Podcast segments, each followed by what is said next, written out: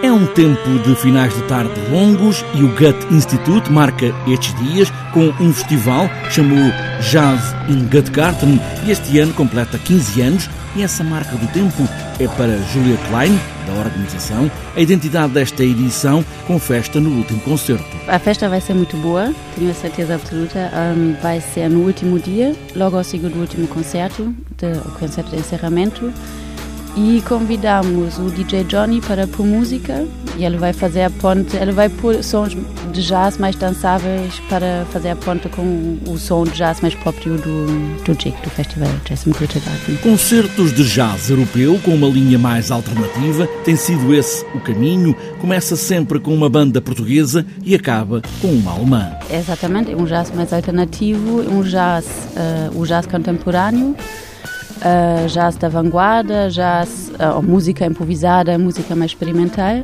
É uma programação muito diversificada, todos os grupos uh, têm, têm características diferentes uh, e, e, e mostra mesmo a riqueza do jazz que existe na Europa. O Jardim do Gut Institute em Lisboa já se tornou lugar de passagem para um público que já sabe o que vai ouvir, mas também os pássaros. Sim, os pássaros já se tornaram parte de alguns dos concertos com respostas afinadas.